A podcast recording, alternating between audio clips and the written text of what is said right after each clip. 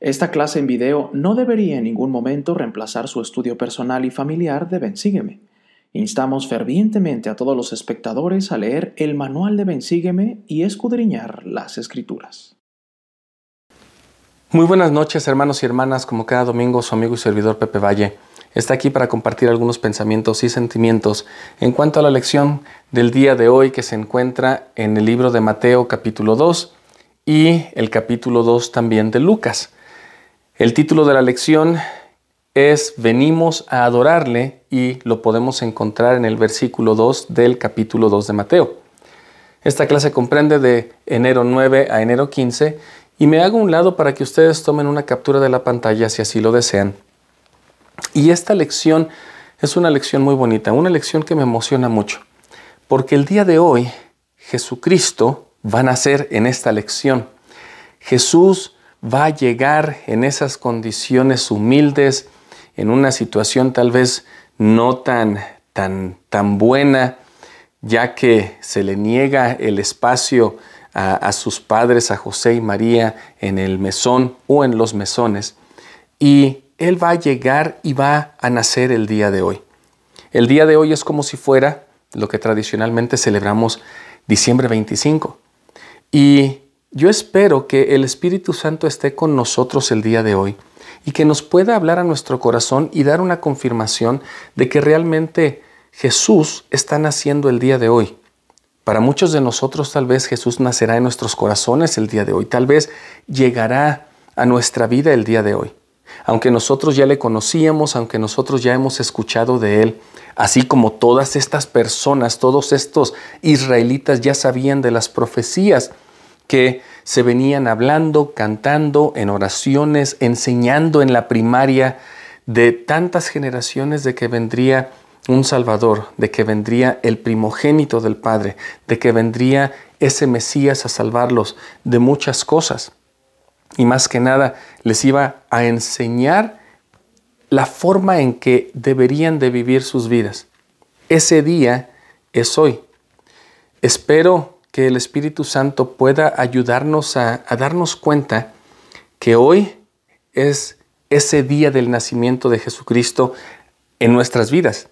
Y si ya lo conocíamos y si ya estaba en nuestras vidas, que vuelva a renacer, que podamos darnos cuenta de que este niño Jesús que nace, que llega a nuestra vida el día de hoy, va a acompañarnos por el resto de nuestras vidas y va a ayudarnos a saber cómo hacer las cosas que el Padre nos ha pedido a nosotros.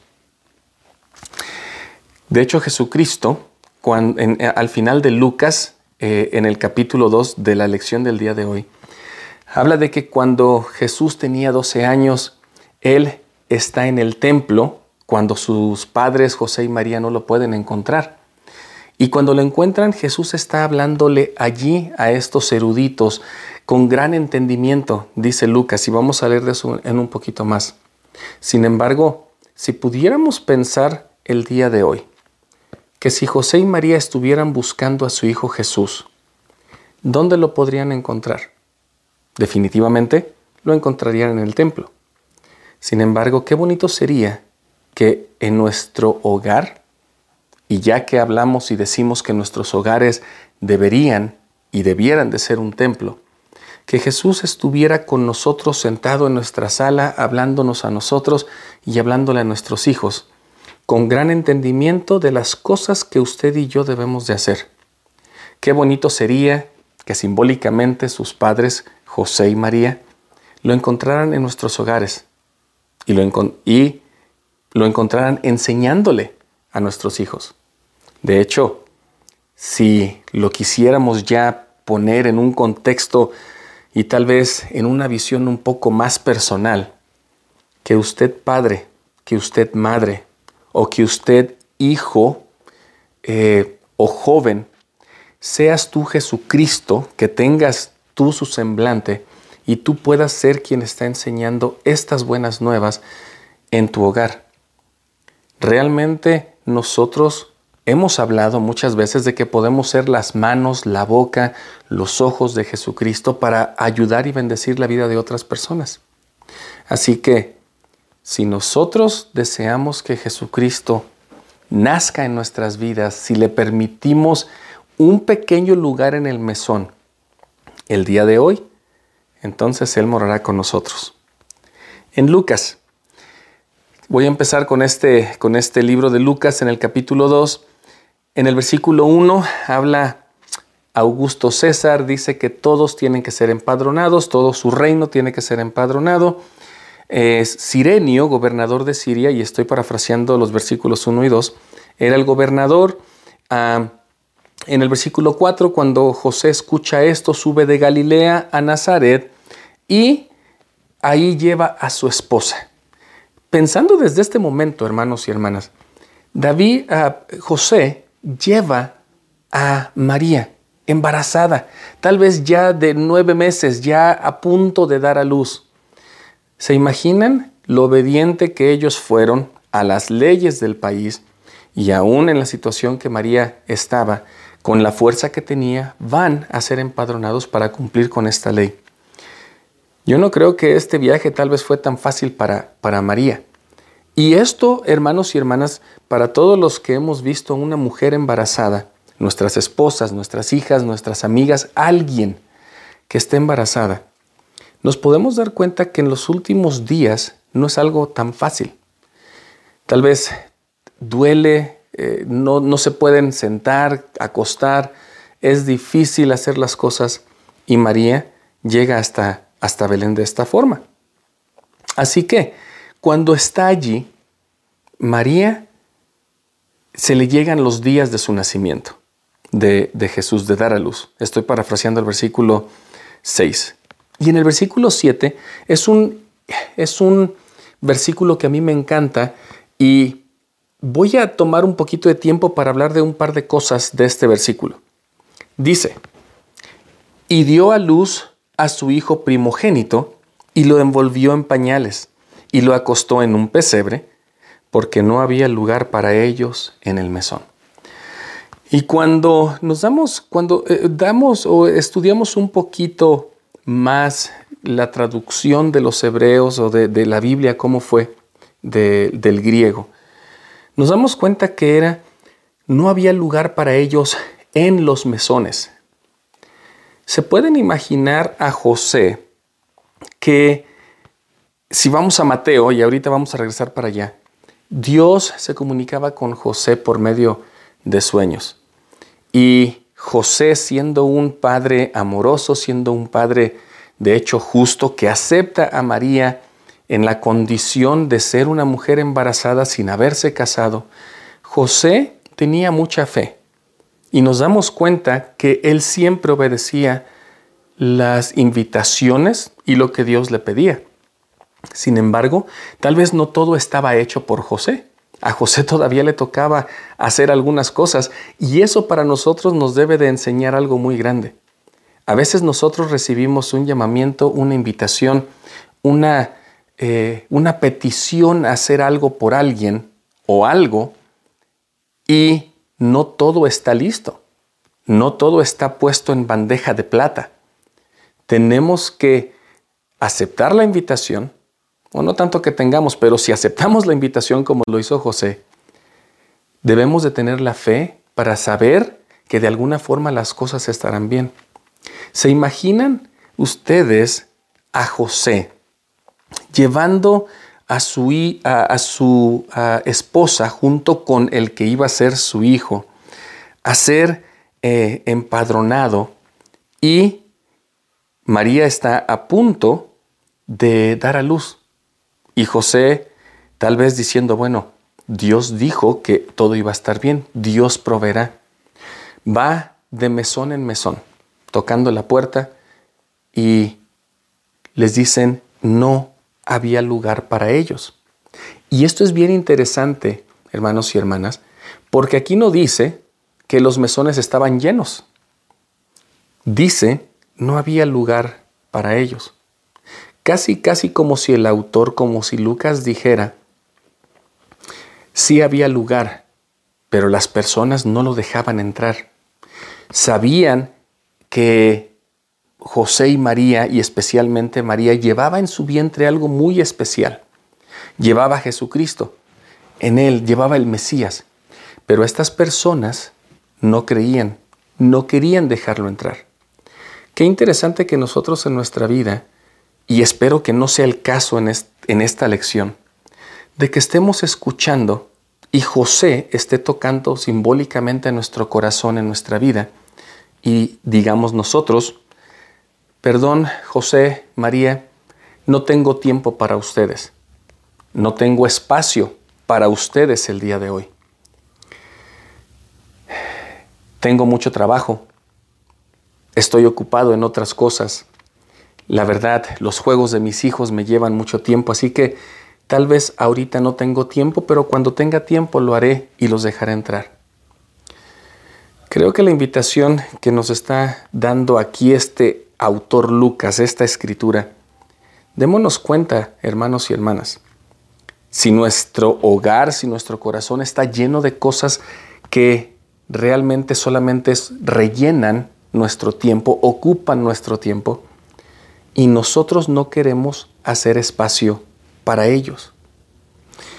Esto sería un gran tema para que ustedes lo pudieran hablar como familia y que pudieran comentar aquí con todos nosotros cuáles son las cosas que vamos a cambiar para permitirle a José y María, especialmente a Jesús, a este niño que llevaba en su vientre María, que entrara en nuestros hogares.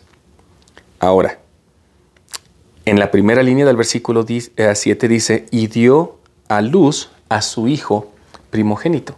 Y esto es bien interesante, hermanos y hermanas, porque Lucas, él dice, Jesús fue el primogénito de Dios en la carne de una madre virgen. Pero ¿qué significa esto? ¿Por qué le, doy tanta importancia?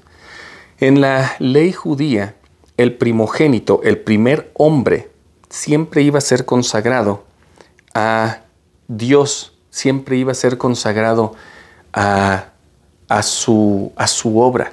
De hecho, mi mamá siempre dice que ella siempre quería hijos varones para que pudieran llevar el sacerdocio, pudieran llevar a cabo las cosas que tal vez si en un momento mi padre faltaba, mi hermano más grande pudiera hacerse cargo. Y mi madre siempre dice, siempre habla de esto. Sin embargo, en la tradición judía, el primogénito siempre iba a recibir lo doble de la herencia, para asegurarse de que él siempre se iba a hacer cargo de su madre y de sus hermanos, de, sus de su familia. Era el que llevaba el apellido de la genealogía. Así que Jesucristo, hermanos, y, una cosa antes de, de mencionar de Jesucristo, este hijo primogénito siempre iba a hacer las cosas que el padre hubiera hecho. Cuando el padre no está, el hijo primogénito dentro de la ley judía iba a hacer lo que el padre habría hecho, pero no puede hacerlo porque ya no estaba. ¿Se dan cuenta cómo Jesucristo, al ser el primogénito, recibe las bendiciones dobles de un Padre celestial y de una Madre terrenal con un Padre justo se le dan todas estas bendiciones, se le consagra para ser, de hecho por ahí al final de, del versículo en Mateo dice para que sea un nazareno, y ahorita vamos a brincar a, Mateo otra vez. Pero Jesucristo realmente vino a hacer las cosas que su Padre Celestial no podía hacer porque Él no estaba aquí en la tierra.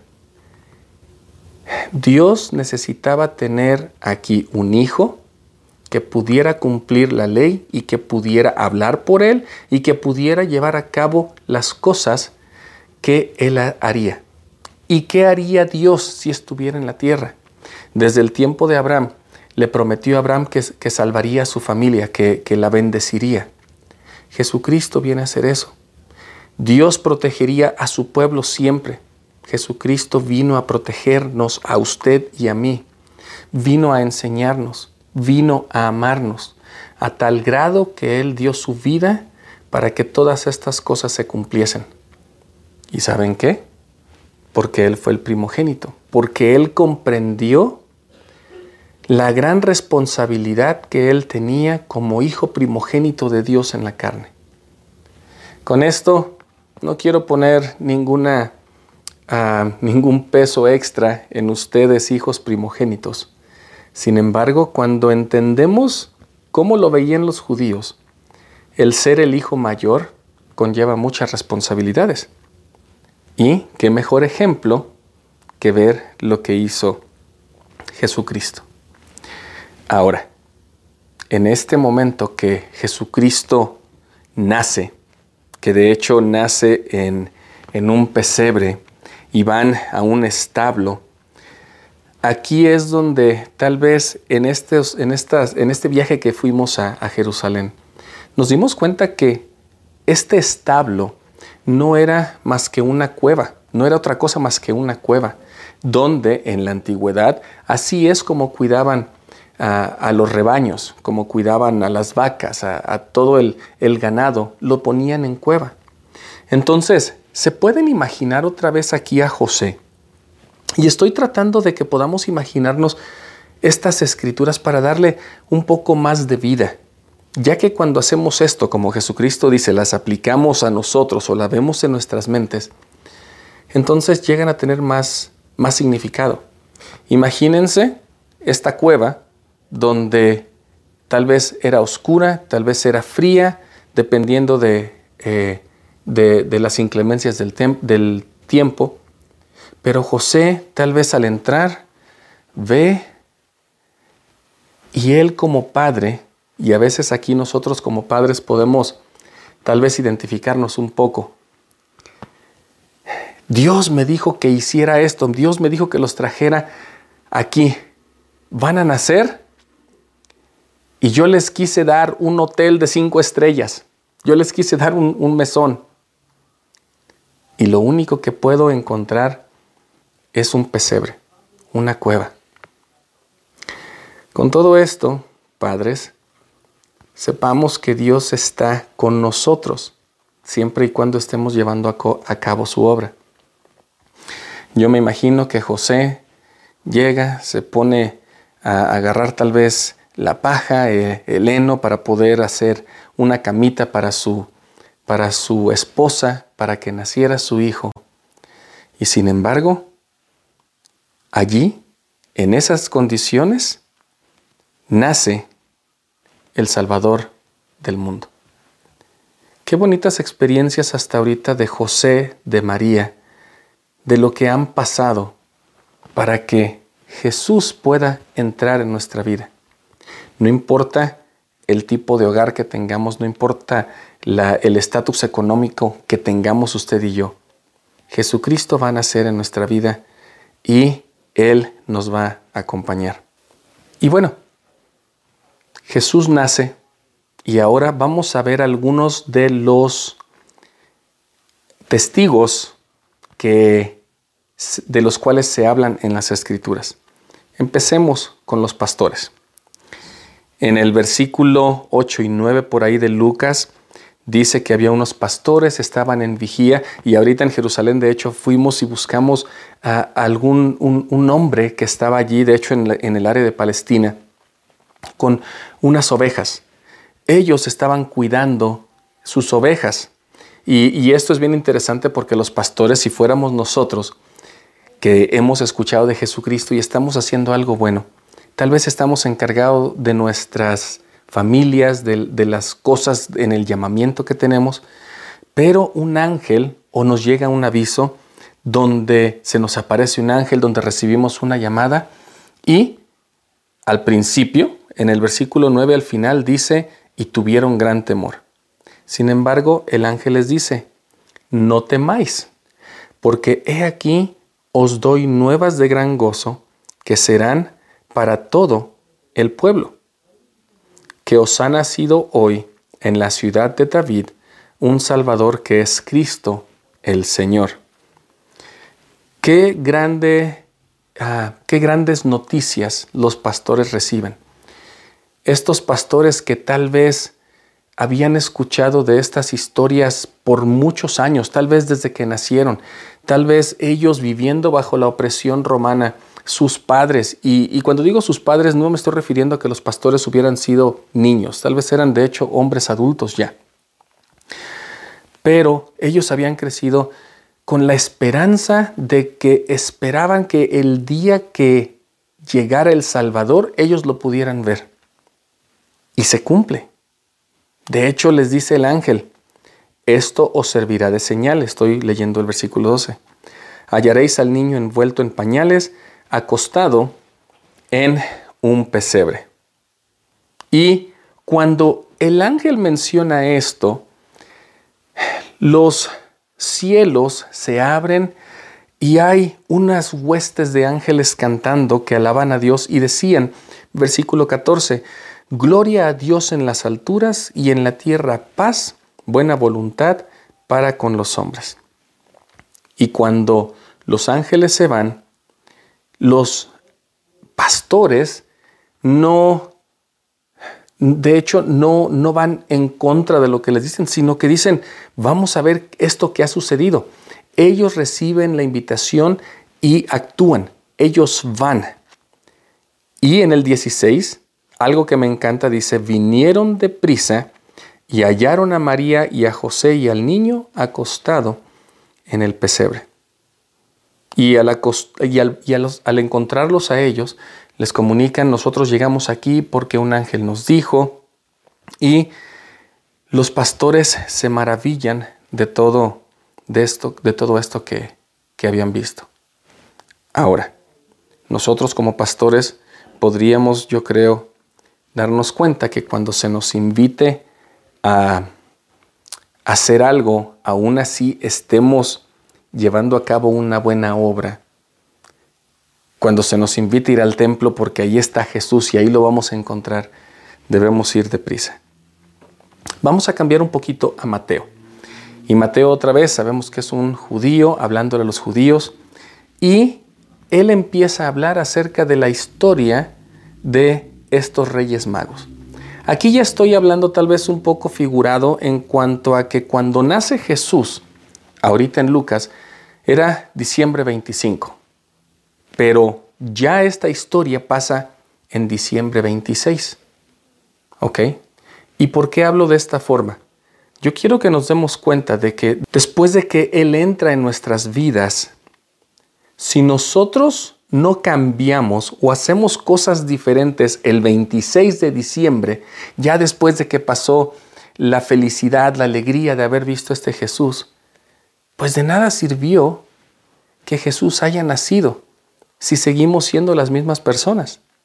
Y este, este relato de los Reyes Magos es algo muy interesante que espero nos pueda a nosotros ayudarnos a cambiar. De hecho, la historia de los pastores también, ellos son otras personas después de que ven y escuchan al ángel, van y eh, buscan al niño y lo encuentran. ¿Qué pasa con los reyes magos? En el versículo 1, Herodes era el rey de la tierra, que de, bueno, más bien, sí era el rey, que de hecho era un rey sanguinario. Eh, algunos algunas personas y algunos eruditos dicen que mató miles de niños eh, en, adelante con la historia. De hecho, tan solo para que tengamos una idea, él mata a una de sus esposas y a sus tres hijos porque la esposa fue infiel. Él era una persona que fue, no sé qué palabra usar, pero fue muy mala en cuestión de, para él la vida no valía nada. Una de las cosas que él hizo a no sé si buenas, pero a él le gustaba construir todo en grande. De hecho, en, Jerusalén, donde nos quedamos, estábamos enfrente de la torre original del palacio de Herodes. Y cuando los reyes magos que vienen del oriente vienen a buscar, y, de hecho hay algunas, eh, eh, algunos estudios que dicen que estos magos vienen de, de Persia y que ellos eran astrónomos y ahorita voy a, hablar un poquito más de eso. Ellos vienen, hablan con Herodes porque le preguntan en el versículo 2, ¿dónde está el rey de los judíos que ha nacido? Imagínense Herodes cómo escucha esta pregunta. A ver, ¿qué me preguntaste? Tal vez le dijo a los magos. Y los magos le dicen, venimos a buscar al rey de los judíos. Y Herodes tal vez dice, bueno, pero el rey soy yo. Sin embargo, él tratando de ser astuto como el diablo, Él dice, oh, no sé dónde está, pero ustedes vayan, cuando lo encuentren, vienen y me dicen. Así que los reyes magos se van y ellos eh, empiezan a buscar a este niño que había nacido. No, ellos no están cuando ah, Jesús nace, sino ya viene un tiempo después. De hecho, es tal vez entre el día del nacimiento y hasta que Jesús tenía más o menos dos años. Y ellos lo encuentran o saben que está en Belén porque en Miqueas 5.2, allí es donde podemos leer, y de hecho es el versículo 6 de Mateo 2, dice, y tú Belén, esta, esta escritura se encuentra en, en Miqueas 5.2, de tierra de Judá, no eres la más pequeña entre los príncipes de Judá, porque de ti saldrá un guiador que apacentará a mi pueblo Israel. O sea que esta profecía se cumple. Entonces, ya eh, el rey Herodes llama a los magos, les pregunta y dice, bueno, cuando lo encuentren, vienen y me dicen. Así que, um, el versículo 8, en el versículo 9, ellos ven la estrella y por eso nos imaginamos, y de hecho ahorita voy a explicar un poco lo que significa magos o por qué se les llama magos. Ven la estrella, se regocijan con gozo y siguen la estrella. Y en el versículo 11 de Mateo 2 dice, y cuando entraron a la casa, vieron al niño con su madre María, y postrándose, le adoraron y abriendo sus tesoros, le ofrecieron presentes, oro e incienso y mirra. En este, en este momento, tal vez para dar un, un poquito de contexto, la palabra mago, que viene del, del griego magoi, significa hombres sabios. ¿Por qué eh, se cree que son reyes? Bueno, porque en, al venir de Persia y al venir del Oriente, se puede decir que algunos eruditos dicen que son ah, reyes en, en lugares específicos. Sin embargo, ellos otra vez sabían de las profecías que se les había dado a los israelitas habían escuchado todas estas profecías y como eran hombres sabios, dijeron, tenemos que ir y encontrarle. Ahora, cuando ellos llegan, dice la escritura que acabamos de leer, que le traen oro, aquí está, incienso, que lo trajimos de Jerusalén, desde allá viene, y mirra. Estas tres, eh, estos tres presentes que, que eran muy valiosos en aquel momento, representan el oro como el hecho de decirle a Jesús, tú eres el rey, el rey de los judíos y el rey de toda la tierra y de todo el mundo. El incienso mostraba que era el cordero de Dios, que era el sacerdocio era la divinidad de Jesucristo y la mirra significa o simbolizaba el sacrificio expiatorio, ya que utilizaban esta mirra ah, para eh, tal vez eh, em, no tanto embalsamar, sino asegurarse de que los cuerpos ya una vez que habían eh, sido muertos, reducir el olor y demás. Así que esto, la mirra simbolizaba el sacrificio expiatorio de Jesucristo. Estos hombres sabios, y de hecho me voy a referir a ellos como hombres sabios y no como magos, porque me gusta mucho esa traducción del, del, griego. Hombre sabio, vienen y buscan a Jesús. A pesar de que ellos eran sabios, sabían que un rey les iba a salvar. Sabían que él, este, este niño, traía buenas nuevas. Ellos le encuentran, le adoran, se postran y ya después de que lo encuentran, después de que traen sus eh, presentes que simbolizan algo muy importante, dice en el versículo 12, pero avisados por revelación en sueños, que no volviesen a Herodes, regresaron a su tierra por otro camino. Fíjense qué interesante esto. Y como les mencioné hace un momento, Jesús nace diciembre 25, pero el diciembre 26, ¿qué vamos a hacer? Estos hombres sabios, después de que ven al niño, después de que lo encuentran, después de que lo reciben en su corazón, después de que dicen, lo he encontrado, por una revelación, se dan cuenta de que Herodes no tenía muy buenas intenciones. Y dice, regresan a su tierra por otro camino. Si yo pudiera tal vez descifrar esta frase, tal vez diría, después de que conocen a Jesús, a Jesús, ellos fueron otras personas.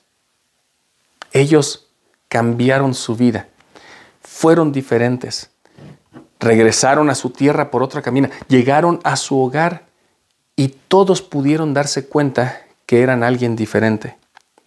Así que, qué hermoso, hermanos y hermanas, que nosotros pudiéramos, nosotros pudiéramos darnos cuenta de que cuando nace Jesucristo, cuando lo conocemos, cuando recibimos, lo recibimos en nuestra vida, todo eso es bonito. Sin embargo, lo que hacemos el día después de que lo conocemos es lo más importante. Y los Reyes Magos nos dan un muy buen ejemplo. Después de esto, Herodes se entera de que ellos lo engañan, de acuerdo a Herodes, que no le van y le dicen dónde estaba el niño. Así que en sueños, un ángel, estoy parafraseando el 13 de Mateo 2, un ángel del Señor le aparece a José y dice, levanta al niño, o levántate, toma al niño y a su madre y huye a Egipto. Otra vez, José ya estaba tal vez había nacido. O sea, yo me imagino que José había recibido todas estas indicaciones y él decía, Padre, yo ya llevé a mi hijo a Belén, no hubo espacio en el mesón, nació en un pesebre. Ahora yo estoy aquí, tal vez tranquilo, con el niño creciendo, y me dices que me vaya a Egipto, ¿cómo le voy a hacer allá? Es otra tierra, eh, yo escuché que Egipto tal vez no es muy buena, pero él es obediente. Y de hecho, esto se lleva a cabo para que se cumpla otra profecía. En el versículo 15, donde dice, de Egipto llamé a mi hijo, si nos vamos a Oseas 11.1 y otra vez una profecía del Antiguo Testamento, dice, cuando Israel era niño, yo lo amé y de Egipto llamé a mi hijo. Entonces, tal vez algo que nos podemos dar cuenta nosotros es de que cuando Dios nos pide algo, tal vez nosotros no sabemos cómo le vamos a hacer, pero sí Dios sabe por qué se están llevando a cabo las cosas. Y es para que se cumplan sus designios, sus promesas, sus profecías y para que nosotros sepamos de que realmente Dios está encargado de nuestras vidas. En ese tiempo, Herodes manda matar a todos los niños, y bueno, es una matanza de niños que realmente, y aquí eh, los eruditos tal vez difieren un poco, algunos dicen que fueron 14 mil niños los que murieron, algunos dicen que fueron cientos, dependiendo de la población eh, de Belén y qué tan grande era.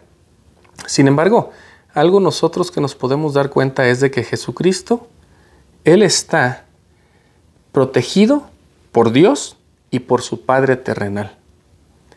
Qué bonito el hecho de saber que aún nuestros padres terrenales nos van a proteger siempre y cuando ellos escuchen la voluntad de Dios. Después de que Herodes ah, muere, también ah, su hijo, que es Arquelao, el hijo de Herodes, reinaba. José dice, creo que todavía no es, no es buen tiempo para regresar así no regresa a Judea, pero regresa a Galilea, sale de, Egipto y regresa a Galilea. Y en el versículo 23 dice, y vino y habitó en la ciudad que se llama Nazaret, para que se cumpliese lo que fue dicho por medio de, de los profetas, que había ser llamado Nazareno. Y esto de Nazareno, bueno, ya lo habíamos explicado, así como Juan el Bautista eh, tenía que llevar a cabo un proceso tal vez de purificación, especialmente porque fue el primogénito. Y una cosa que no mencioné hace rato, al ser el primogénito también en los ganados el cordero primogénito sin mancha era el que se ofrecía, el que se ofrecía en sacrificio. Entonces, tal vez para mencionar esto, pero Jesús, después de que, de que nace y que José y María saben que Él es el primogénito, lo llevan al templo en el versículo 21 de Lucas 2, ya nos cambiamos a Lucas 2, y lo llevan a circuncidar porque esto era de acuerdo con la ley de los judíos. Y después dice, después de que se cumplen los días de la purificación de ella, en el versículo 22, ah, y esos, eh, eh, hablando de María, esos días son 40 días de acuerdo a la ley judía. Después de haber tenido un hijo, ah, ella tenía que pasar por un proceso de, purificación.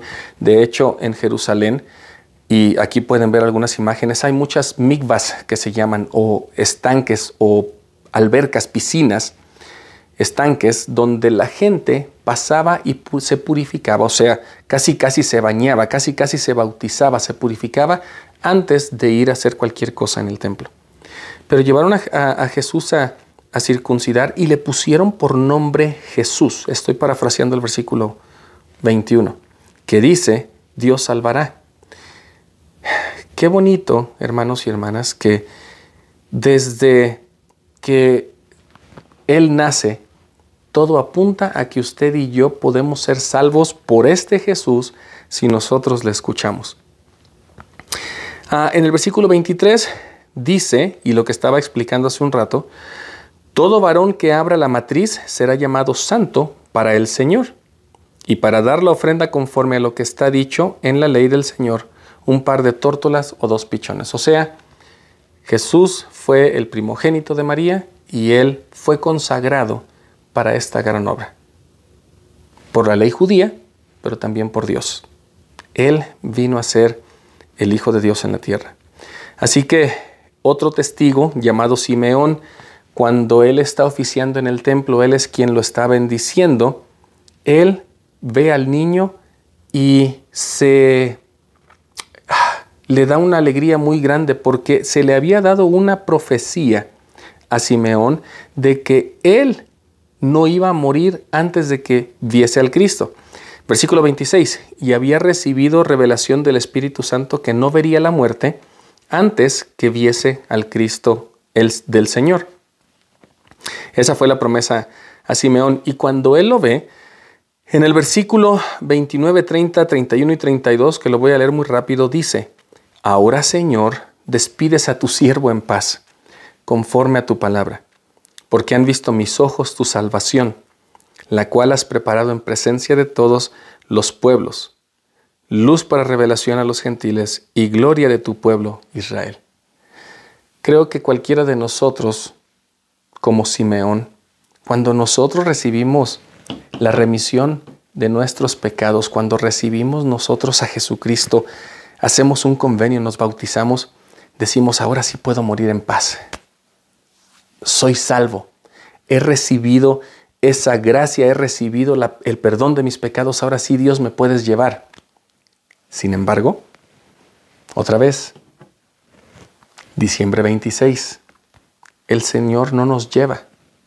Y tenemos que ser constantes, inmutables, y tenemos que continuar en esta senda, siendo tan agradecidos como el día que nos bautizamos, pero también recordando que tenemos que ser firmes y tener un testimonio de que cada día Jesús puede nacer en nuestros corazones. Después de Simeón, Ana también está por allí, es una profetisa, una hermana que ha sido eh, eh, sin hijos por ochenta y algo de años, ha vivido eh, y ha servido en el templo ella ve al niño y también se regocija y también ella le hablaba a todos. En el versículo 38 dice, y está y esta llegando en la misma hora, daba gracias al Señor y hablaba del niño a todos los que esperaban la redención de Jerusalén.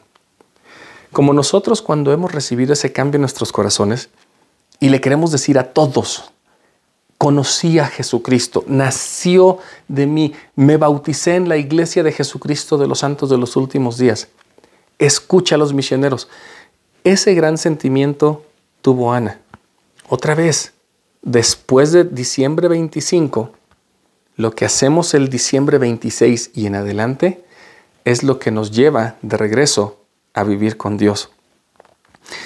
Y después de que todas estas cosas pasan, regresan a Galilea, a su ciudad, a su ciudad de Nazaret, que de hecho déjenme decirles que es un área muy bonita, eh, es un área muy pacífica, esta área de Nazaret, de Galilea, y en lecciones adelante hablaremos más de lo que pasó allí.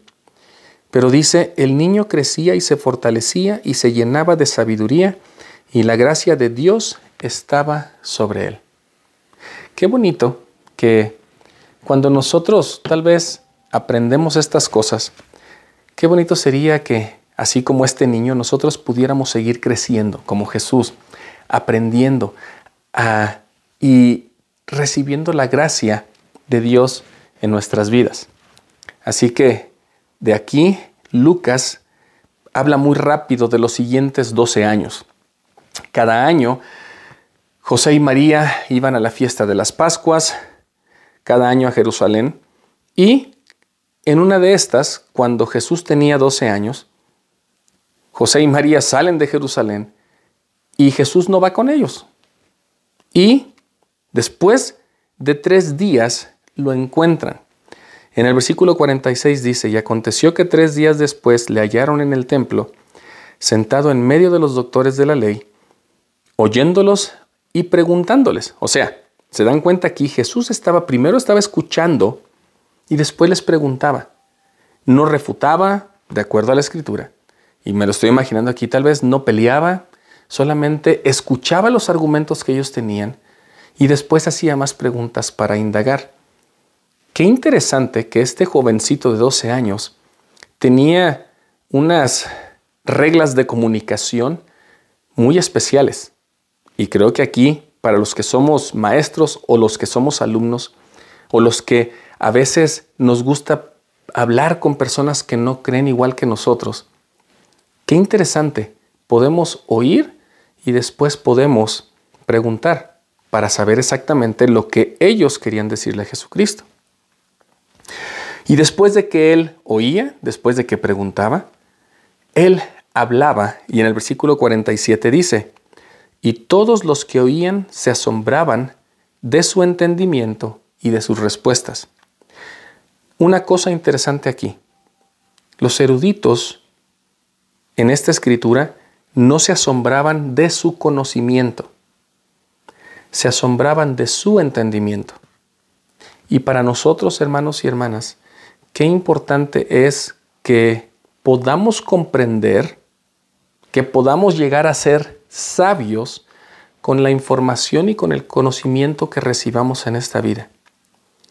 Cualquiera puede ser conocedor, cualquiera puede ser experto en las redes sociales. Sin embargo, para poder entender lo que las personas dicen, las discrepancias que hay con otras personas de nuestras creencias, lo que realmente nosotros debemos hacer en nuestra vida para llegar a ese entendimiento, debemos de ser como Jesucristo. Debemos de tener estas bases de comunicación, escuchar, preguntar.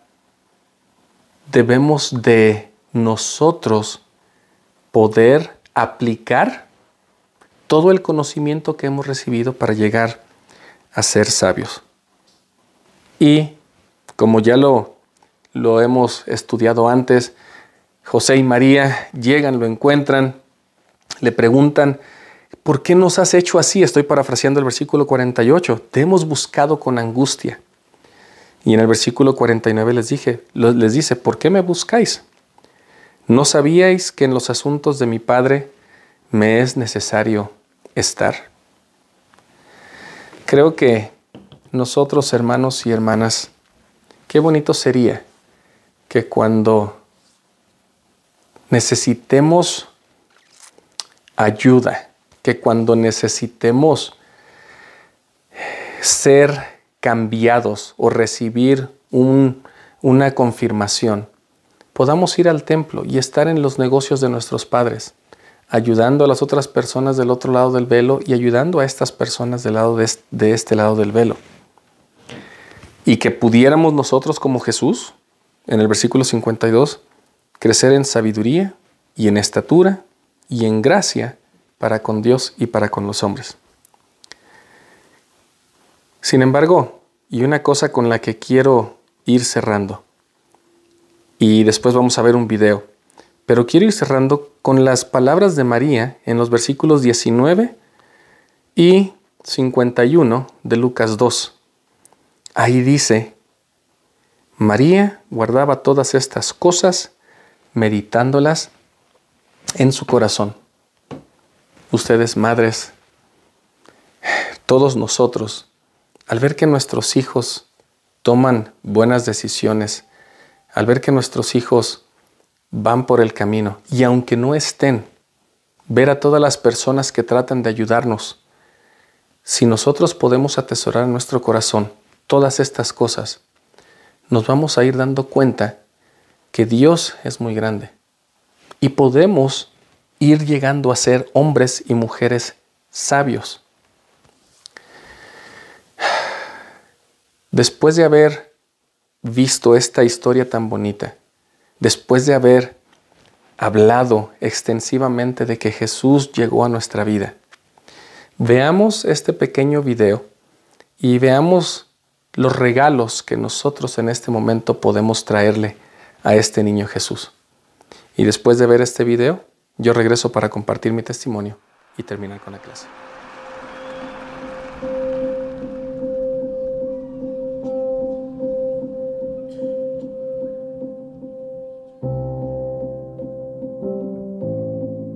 El primer regalo no vino en una caja, ni finamente envuelto. No fue comprado en internet, ni en una tienda.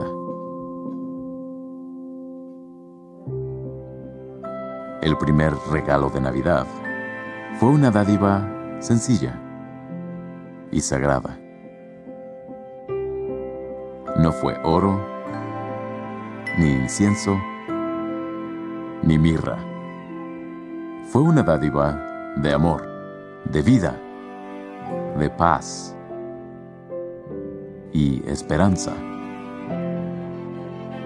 ofrecida por un padre a todos sus hijos, porque de tal manera amó Dios al mundo, y de tal manera te amó a ti, y a ti y a todos nosotros.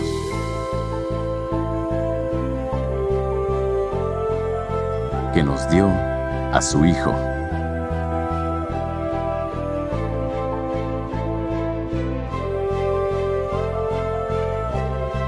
Él es el Cristo.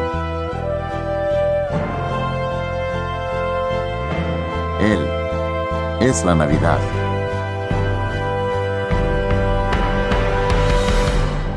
Él es la dádiva.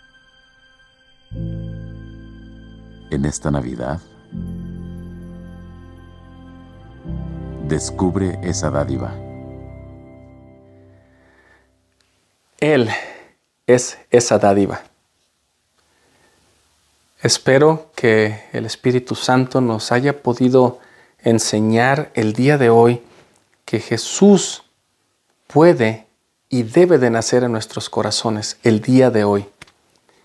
Él es esa dádiva, Él es ese regalo para nosotros. Los hombres sabios ya le llevaron oro, incienso y mirra. Nosotros lo que podemos llevarle y traerle es nuestro agradecimiento, nuestro talento, nuestro tiempo, nuestro amor a este niño que nació el día de hoy. La pregunta es, ¿qué vamos a hacer mañana? ¿Cómo vamos a reaccionar? ¿Cómo vamos a continuar nuestra vida? El día de hoy hablamos de ejemplos maravillosos de los pastores, de Ana, de Simeón y de los hombres sabios Y si somos sabios, los hombres sabios el día de hoy todavía le buscamos. Los hombres y mujeres sabios todavía le buscamos a este Emanuel, a este hijo primogénito, que está haciendo las cosas que su padre no haría. Nos protege, nos enseña, nos guía, nos lleva de la mano, nos consuela, está con nosotros todo el tiempo para ayudarnos a pasar las situaciones más difíciles. Tenemos un José como Padre terrenal que nos protege, nos ayuda. La valentía de María y la obediencia y el amor que tuvo para aún en los momentos de más dolor para una mujer, ella estuvo dispuesta a que Jesús naciera por medio de ella en una condición muy humilde. Que podamos nosotros recibir el día de hoy a Jesucristo en nuestros hogares. Que esté en nuestro hogar perdido, enseñándonos y que cuando sus padres lo busquen, lo encuentren en nuestro hogar. Y que seamos nosotros sus manos, sus oídos, que podamos llevar las buenas nuevas a muchas personas, que podamos ayudar a otros a que reciban el perdón de sus pecados. Eso es lo que Jesucristo nos invita a hacer.